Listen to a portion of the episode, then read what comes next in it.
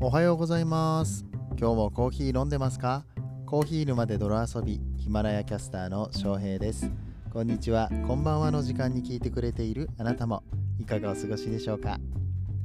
この番組はコーヒーは楽しいそして時には人生の役に立つというテーマのもとお送りする毎日10分から15分くらいのコーヒー雑談バラエティラジオとなっております。皆さんの今日のコーヒーがいつもよりちょっと美味しく感じてもらえたら嬉しいです。さて本日は3月の10日水曜日です、えー、ちょっと昨日はね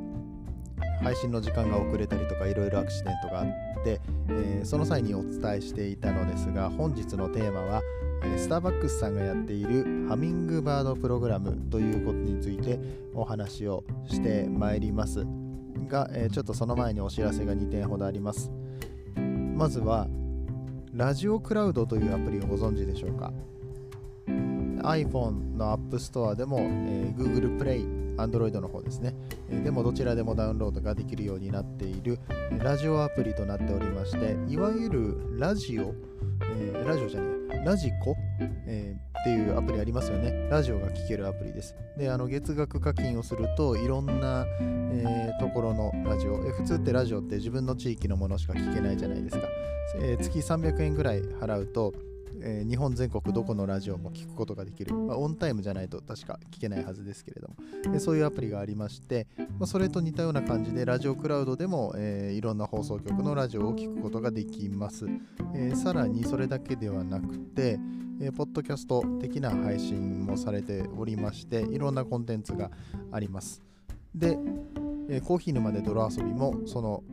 ラジオクラウド上でも聞くことができるようになりました。まあ、もし、えー、このリスナーさんの中にね、ラジオクラウドいつも使ってるよって方がいらっしゃれば、えこのラジオクラウド上でも、えー、配信を聞くことができるといったところでございます。気になる方がいらっしゃったらアプリの方をチェックしてみてください。えー、そして、え、もう1点ですね、クラブハウス上でクラブを作りました。クラブハウスには、えクラブって言って、うんとまあ、自分でコミュニティを作ることができるんですね。例えばスタバ好きの人たちが集まる、スタバのクラブっていうものを作っておくとそこに登録されている人たち同士でお話をするのに今お互いを見つけやすかったりとかその部屋限定で鍵をつけて、と、会話をすることができたりとかいろいろと役に立つわけですが僕もクラブを設立しましてどんなクラブかというとコーヒー×○○研究会という名前にしてます。コーヒー×○○研究会ですね。こちらリンクを後ほど詳細欄の方に貼っておこうと思いますけれどもまああのコーヒーだけにとどまらず、例えばコーヒーかけるカレーみたいな話を以前にクラブハウス上でしたこともありましてそこからたくさんの方とつながれたりとか新しい知見を増やしたりとかすることができた、えー、そういう部屋でもいいし、えー、コーヒーかける音楽とかねコーヒーかけるアートみたいなそういうサブカルチャー的なものに持ってったりとかしても面白いのかななんていろいろ思ってます。コーヒー好きの人たちってね結構理系でどんどん突き詰めて、えー、やっていってしまう人が多いので、えちょっとまたね違う方向性といういうかコーヒーかける恋愛とかもいいよねみたいな話もちょっとしてましたけれどもさまざまな視点からコーヒーを楽しむためにはどうしたらいいか。まあ今僕がやってるこの番組もそうですよね、うん。えー、コーヒー沼で泥遊び泥遊びをするかのごとくこうパシャパシャと、えー、何か道具を使ってですねコーヒーっていうこの沼を、うん、あの音楽とか恋愛とかそういう道具を使って楽しむのもまた一興じゃないかなと思ってそんなルームをルームじゃねえやクラブを立ち上げましたのでよろしければ参加してみてください。はい、えー、長くなりましたけれども、ここから本題に入っていきたいと思います。スターバックスのハミングバードプログラムのお話でございます。この放送は、歴史とか世界遺産とかを語るラジオ、友沢さんの提供でお送りします。さて、ハミングバードプログラムご存知でしょうか？昨日の放送を聞いてくださって調べたよって方ももしかしたらいらっしゃるかなと思いますがハミングバードプログラムスターバックスさんの、えー、社会貢献、え福祉的なね、プログラムでございまして、2011年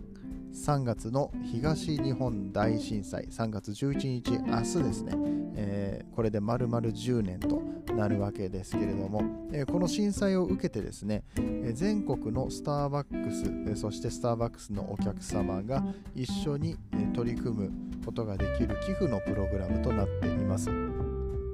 2012年から始まりまして今年で9年目を迎えるこのスターバックスハミングバードプログラムなんですけれども2020年度寄付額が1600万円約1600万円ですね。そしてハミングバードプログラムというのはカードを発行するんですね。スターバックスカードって、えー、もらったりとかしたことある人もいるかなと思うんですけれどもこのハミングバードプログラムに合わせて発行される特別なスターバックスカードがありまして、えー、こちらを使って寄付をすることができるようなものとなっております、えー、こちらの累計発行枚数が、えー、72万枚えですね。9年間で72万枚の、えハミングバードプログラムスターバックスカードが、え発行されております。そして累計の寄付額がなんと1億5000万円。1億5000万円ですよ。を9年間で集められた、でそんな、えー、寄付のプログラムとなっております。毎年柄が変わっておりましてこのカードのデザインっていうやつですね、えー、変わっておりましてこれ集められてる方とかもいらっしゃるのかなとか思うんですけれども、えー、このカードはですね期間限定で発売されるものとなっております、え、2021年の3月8日月曜日から4月13日の火曜日までの間しか、え買うことができません。でしかも発行部数が限られているようなので売り切れる店舗とかもかなりあるみたいです。なのでもし欲しいよって方は早めに買いに行っていただきたいんですけれども、えこちらですねどうやって寄付をするのかというと、えカードの発行時、えこれ100円かかりますなんで、え、まあ、例えば1000円入れたら、んと、1000円デポジットして900円分のチャージがあるっていう状態になるわけですね。100円は自動的に寄付になるっていう感じです。えーとそれだけではなくて、この期間中にこのスターバックスハミングバードのカードを使って何か商品を購入すると購入商品代金の1%相当が寄付金として回されます。この寄付の対象期間というのが3月の8日から5月の25日までこの約2ヶ月間弱ですかね。この間にまあ、あのスターバックスハミングバードカードを使って何かを購入されたりとかすると購入代金の1%が寄付になります。えー、だからさっき言ったカード発行時の100円だけでなくて、えー、例えばね昨年からこのハミングバードカードを持ってるよ。今年新しいものを買わなかったとしてもこのハミングバードのカードを使って、えー、期間内に何かお買い物をしたりとかすると寄付をすることができる。これはあのあくまでも期間内の話ですからね、えー5月25日を過ぎて、え、夏とかに買い物をしてもこれはあの寄付金にはなりませんので、え、この寄付をしているっていう意識を持ってですね、うんと、スターバックスに行ってこのハミングバードのカードをぜひ使っていただきたいといった感じでございます。え、寄付をする方法で言うと、え、もう一つございましてこれは、えー、e チケットですねリワード e チケットって言ってスターバックスさんがまあ、ポイントカードみたいなのがあるんですよ。でそれはあのスマホ上でポイントを貯めて、えー、リワードチケットって言って、うんとまあ、ドリンクの無料交換券とかに引き換えることができるシステムがあるんですけれども、これを、えー、ドリンクの交換券1枚分っていうのを500円分の寄付として使用することができます。これについては3月の8日から4月の13日火曜日までとなっておりますのでもし,、ポイントがいっぱい溜まってて、うん、あのこれ寄付したいよっていう方がいらっしゃればこの e チケットを500円分の寄付として使うことができるということですね。この場合はハミングバードのカードを発行する必要はありませんのでお手持ちのスマホから行うことができます。集まった寄付金の寄付先としましては2点ありまして、えー、1つ目は道のく未来基金、えー、そしてもう1つがチャンス・フォー・チルドレンという団体に寄付されることになっておりますので、えー、もしねこの団体がどういったところなのか気になる方はネットで調べてみてください。はい、えー、といった感じの寄付のプログラムなんですけれども今年で震災東日本大震災から10年、という節目の年でもあったりします。あの寄付に関してね、とか、この震災地の復興に関してもいろいろ思うところがありますよね。最近また、え、東北の方で地震があったりとかして、うんね、心配事が多かったりとかね、いまだにトラウマを抱えている方々、そして、えこの寄付金によって助けられている人たちっていうのも多くいらっしゃいますが、やっぱり年数が経っていくにつれて、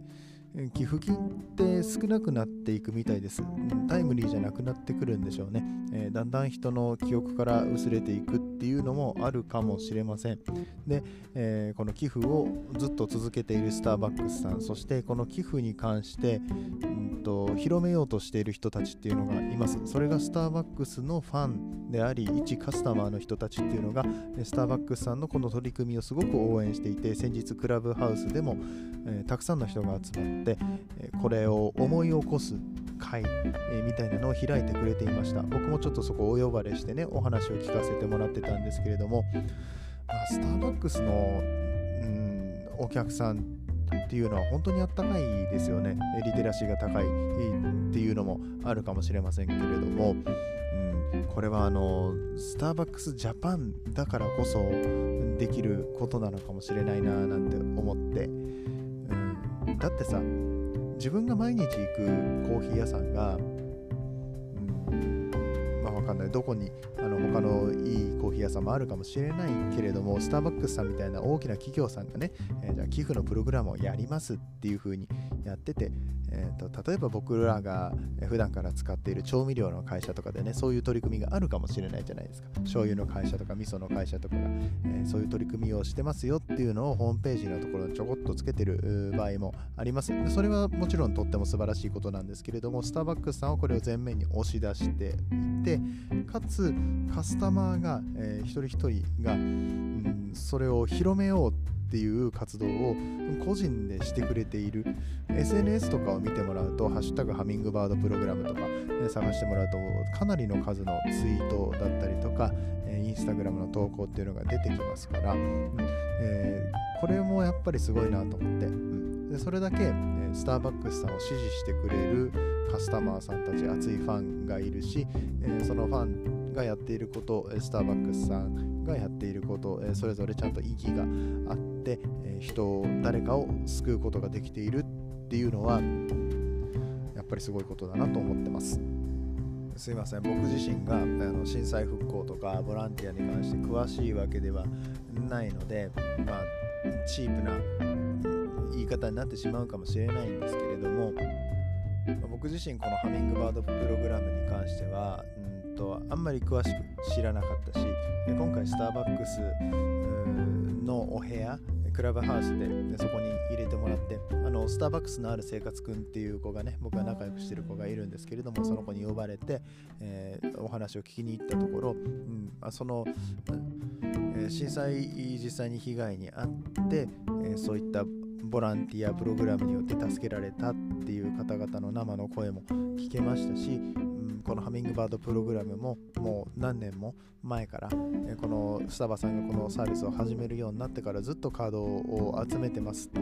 えー、そしてあの集めるだけじゃなくて他の人にこう伝えるためにねこれってほら使った分の1%は寄付されるわけじゃないですか。ここにチャージして誰かにプレゼントをしてあげたら、えー、自分も最初のカード発行料で100円で寄付できるし、えー、もらった人も1%寄付をすることができる。でその後もそのチャージをしてね使っていけば、えー、またね次の春が来た時には毎年この期間内にお買い物をした時には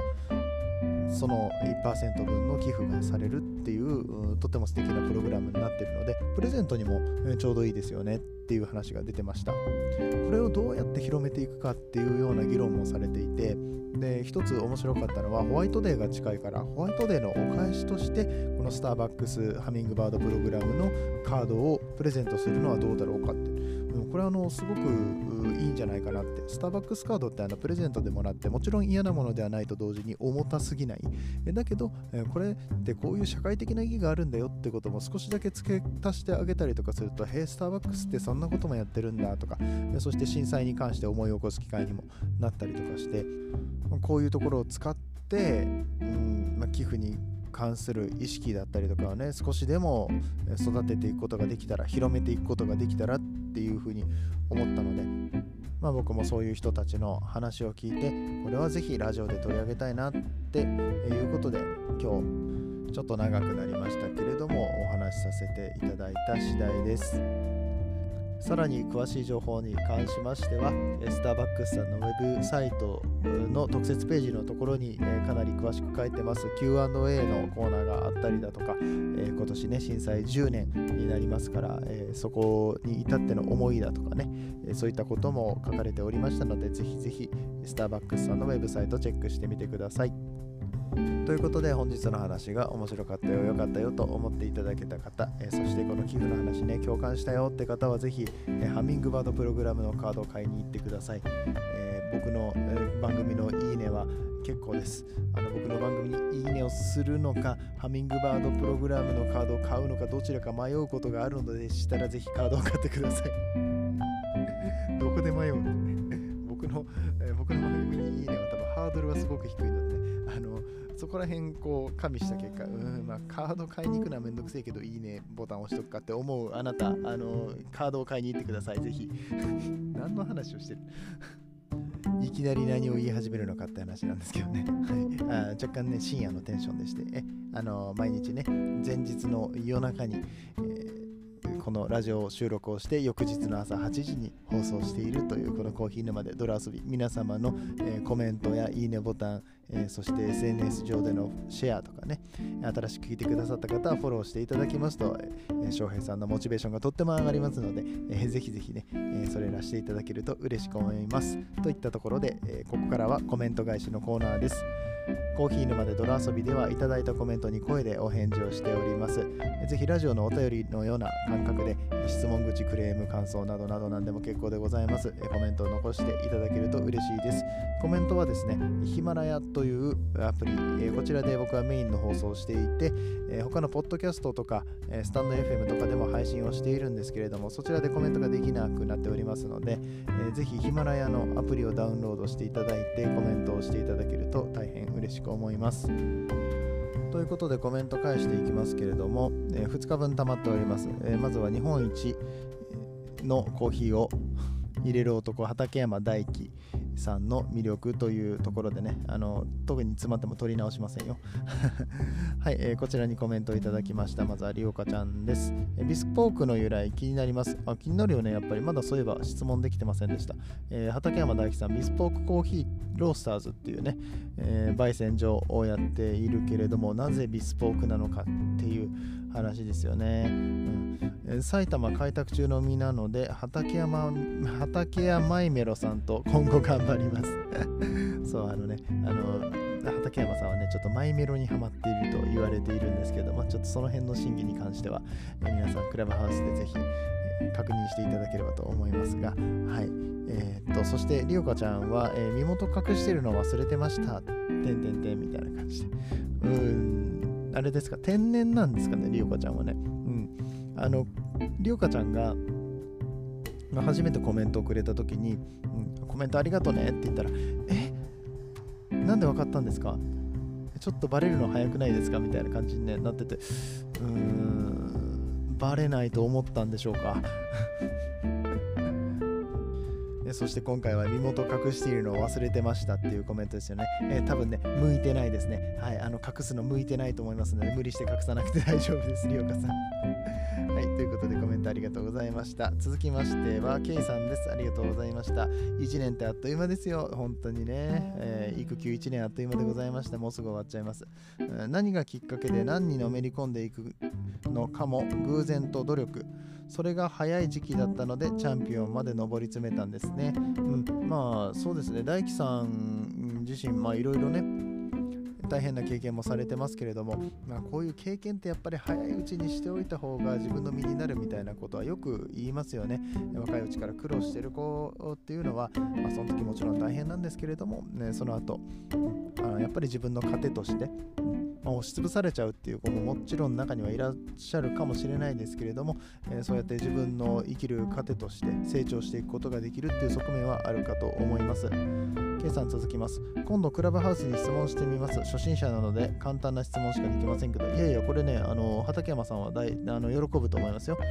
うん。あの、なんか最近コメントが少ない、コメントじゃないや、えっと、質問が少ないみたいな感じでね、若干煽ってきてますからね。あの手が上がらない場合は、あのこちらから強制的に上に上げることができるので、みたいなことをね、わざわざ言ってね、煽ってくるっていうね、うん、あのそういうあのあの若干オラオラ系のルームになりつつある、その大樹さんのルームの平和を守るためにぜひ質問してみてください。あえー、K さん、続きです。絶対チクるの期待している体だなってね。えー、っと、そうですよ。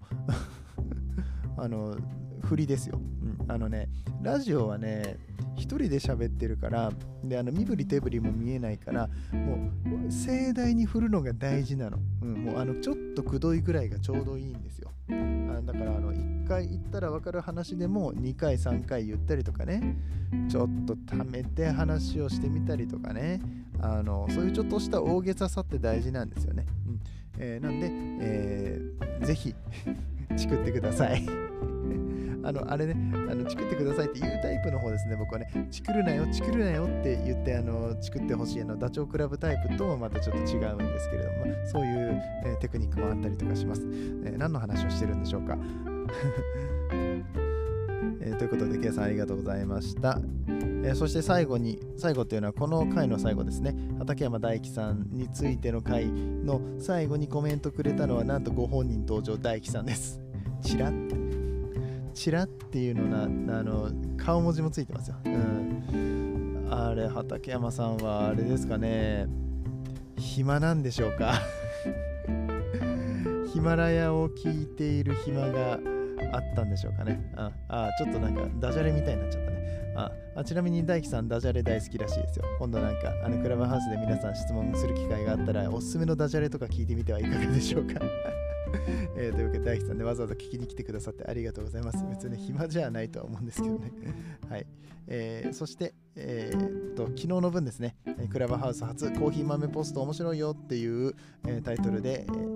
えー、書いた分の書いたんじゃないわ。放送した分の ちょっと喉がはい失礼しました、うん。えー、と昨日の分ですね、火曜日の放送の分、えー、こちらコメント返していきたいと思います。まずは応援系ブロガーの頭の中、友沢さんありがとうございます。かわいいっていうのはうちの娘ちゃんのことですね。あの娘の面倒を見ながら、え、おしゃべりをしたので、めちゃめちゃ娘の声が入ってるんでね、あれだけ娘の声が入った回はないので、今まで。あのよかったら皆さん聞いてみてください。適当、これを機にクラブできるんじゃないですかって言ってるのはあれですね、コーヒー豆ポストのクラブがあるんですよとか言ってたんだけど、あの見てみたらなかったんですよ。うん、で、あの、まあ、そんな適当な感じでやってました。えっとまあね、昨日はちょっといろいろあったからね、あまあ、その辺はあの聞いていただければと思うんですけど、気になる方は。うん、あの適当です、うん適当ぐらいがちょうどいいんじゃないですかね。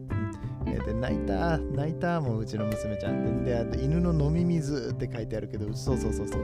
あの、娘がさ、今にねこう放つわけですよもうもう今めっちゃ歩くの11ヶ月なんだけどすげえ歩くんですよね歩くしハイハイももちろんするんだけどいろいろ触るじゃないですかほっとくとであの犬の飲み水が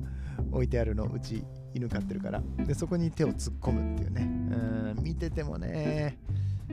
間に合わないんだよね。これ、ああ、もうダメっていう時にね、あの、パシャッと突っ込んでしまって、まあ、お手手を洗ってあげたって、そんな話ですね。はい。えー、ともさんさんありがとうございます。えー、次ラストですね。りおこちゃんコメントありがとうございます。お子さんの声が可愛すぎてほっこりしました。ああ、よかったです。ほっこりしていただけて。えー、あと、コーヒー豆ポストのクラブありましたあったんかえ、そうなの？多分、翔平さんがフォロワーさんの段階だからか、まだ反映されていないのかもです。あ、そういうことか。え、でもフォロワーってあれさ、フォローとうんとなんだっけクラブのメンバーの違いがちょっといまいち分かんないんだけどそっかフォローこっちがフォローしただけでは反映されないのか、えー、ということです、まあ、ちょっとあれ。ってことは多分みつほさんかごまちゃんが、えー、主催だったと思うから後で聞いてみます。はい、えー、わざわざありがとうございますりょうかちゃん。コーヒー豆ポストすごい気になってたのでお話聞けてよかったです。ということであのこれねあのめちゃめちゃ面白い企画だと思います。え僕今日発送しましたえっとガクさんっていう人とみずほさんっていう人にねえー、コーヒー豆を送ったんですけれども、あの送る側も楽しいですよね。で、あえてブラインドにしてやりました。うん、あの番号だけ振って、えっ、と、豆の情報をあえて公開せずに送りつけてやったので、これも面白いよね、なかなかね、コーヒー好きの間で、えー、今後もちょっと流行っていくんじゃないかなって思ってますので、気になる方はぜひぜひコーヒー豆ポストチェックしてみてください。えりゅうこちゃん、コメントありがとうございました。てなわけで本日は終わっていきたいと思います。あのー、長くなっているっていうのと、眠気もすごい、えー、今ね、ー、深夜2時を回りましたね。うん。え早めに寝て、しっかり体を休めていきたいと思いますので英語のコーナーは割愛させていただきます。